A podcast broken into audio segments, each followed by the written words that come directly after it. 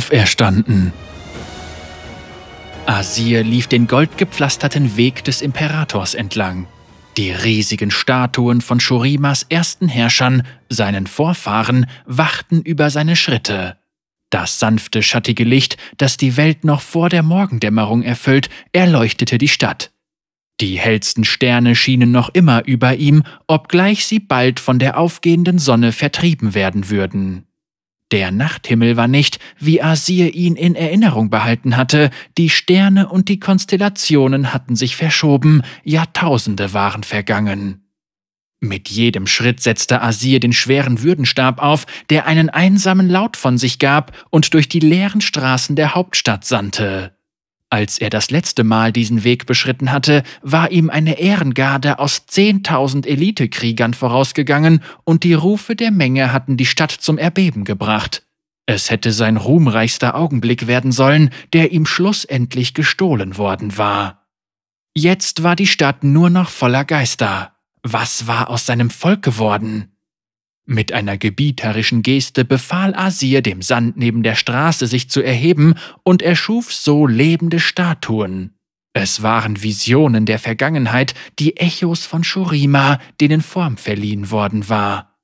Die Sandfiguren sahen gerade aus und hatten die Köpfe in Richtung der beeindruckenden Sonnenscheibe geneigt, die über dem Altar des Aufstiegs hing, der etwa eine halbe Meile vor ihm lag. Sie schwebte still, verkündete den Ruhm und die Macht von Asirs Reich, obwohl niemand übrig geblieben war, der sie hätte sehen können. Die Tochter Shurimas, die ihn erweckt hatte, sie, die Teil seiner Blutlinie war, war fort. Er spürte sie draußen in der Wüste. Ihr Blut formte eine untrennbare Bande zwischen ihnen.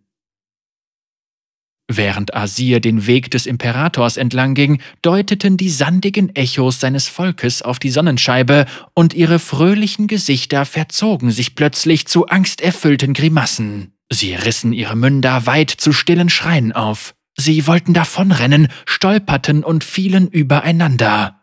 Asir sah ihnen in verzweifelter Stille zu und wurde Zeuge der letzten Augenblicke seines Volkes. Sie wurden hinweggefegt von einer unsichtbaren Kraftwelle, zu Staub gemahlen und in alle Winde verstreut.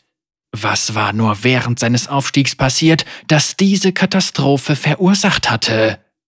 Asir hatte ein Ziel vor Augen, sein Schritt wurde entschlossener. Er erreichte die Treppe des Aufstiegs und erklomm sie, fünf Stufen auf einmal nehmend. Nur seinen vertrautesten Soldaten, der Priesterschaft und denen von königlicher Abstammung war es erlaubt, einen Fuß auf die Treppe zu setzen. Die sandigen Erinnerungen dieser bevorzugten Untertanen säumten seinen Weg, ihre Gesichter nach oben gewandt, zu Grimassen verzogen und in stiller Klage, bevor auch sie von den Winden davongetragen wurden. Er rannte, seine Schritte flinker als je ein Mann sie hätte tun können. Seine Klauen bohrten sich in den Stein und hinterließen tiefe Furchen. Sandgestalten erhoben sich zu beiden Seiten und wurden zerstört, während er nach oben strebte. Er erreichte die Spitze.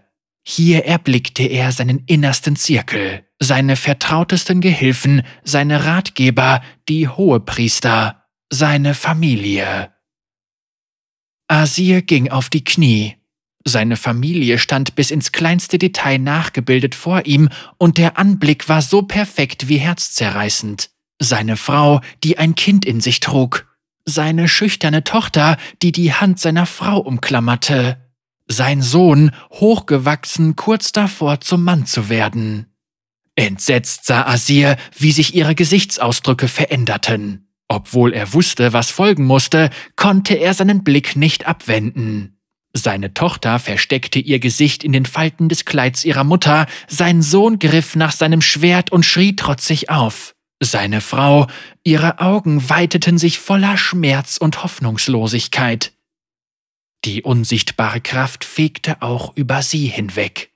Es war zu viel, doch füllten sich Asirs Augen nicht mit Tränen. Als Aufgestiegener blieb ihm diese banale Form der Trauer für immer verwehrt. Mit schwerem Herzen stemmte er sich auf die Füße. Es blieb die Frage, wie seine Blutlinie überlebt hatte, denn das hatte sie eindeutig. Das letzte Echo wartete. Er trat näher, hielt einen Schritt unter dem Altar an und sah zu, wie der Sand ihm die Geschehnisse präsentierte.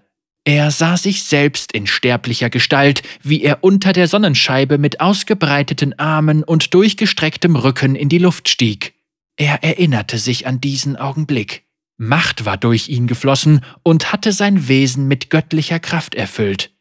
Der Sand formte einen Neuankömmling, sein vertrauter Leibeigener, sein Magier Xerath. Sein Freund sprach ein stilles Wort. Asir beobachtete, wie er selbst wie Glas zersprang und in Tausende von Sandkörner explodierte. Xerath, keuchte Asir. Der Gesichtsausdruck des Verräters blieb verdeckt, doch für Asir war es das Gesicht eines Mörders. Warum nur all dieser Hass? Asir war sich dessen nie bewusst gewesen. Xerats sandiges Bildnis stieg höher in die Luft, als sich die Energie der Sonnenscheibe auf ihn konzentrierte. Eine Truppe Elitewächter eilte auf ihn zu, doch sie kamen viel zu spät.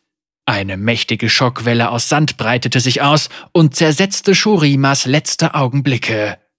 Asir stand alleine zwischen den ersterbenden Echos der Vergangenheit. Dies war der Grund für den Untergang seines Volkes. Asir wandte sich ab, als die ersten Sonnenstrahlen der Morgendämmerung die Sonnenscheibe über ihm erreichten. Er hatte genug gesehen. Die sandige Gestalt des gewandelten Xerath fiel hinter ihm herab.